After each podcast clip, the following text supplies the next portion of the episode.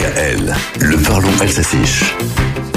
S'en aller tous les deux dans le sud de l'Italie. Qui n'a pas fredonné cette terre de Lilicube, Mamerta Ola Ufitolia, cette fascinante Italie que nous aimons tous. Mais depuis que les restrictions sanitaires ont été levées, on renoue ça et là avec ce qu'on appelle le surtourisme, Turista. Venise, la Sérénissime, l'a vécu dès l'an dernier, Venedig et Mariavik. Ces jours-ci, c'est un petit village près de Gênes qui fait parler les journaux, à commencer par Corriere della Sera. À Portofino, le maire a pris un arrêté aussi drastique qu'inédit. Il faut circuler pour ne pas gêner. Portofino, c'était un paradis touristique avec ses maisons colorées, son port charmant en bord de mer.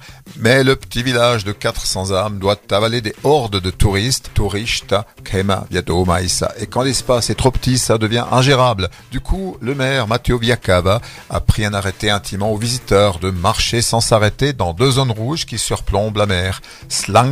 Uma Les attroupements gênent la circulation, en effet, et on n'ose même pas imaginer ce qu'il se passerait en cas d'intervention des secours. L'arrêté court d'avril à octobre, rapporte le Corriere, et les contrevenants s'exposent à une amende de 68 à 275 euros. J'entends déjà ma voisine soupirer en ma time. Sinon, il reste la petite Venise à Colmar, mais là aussi, il y a du touriste.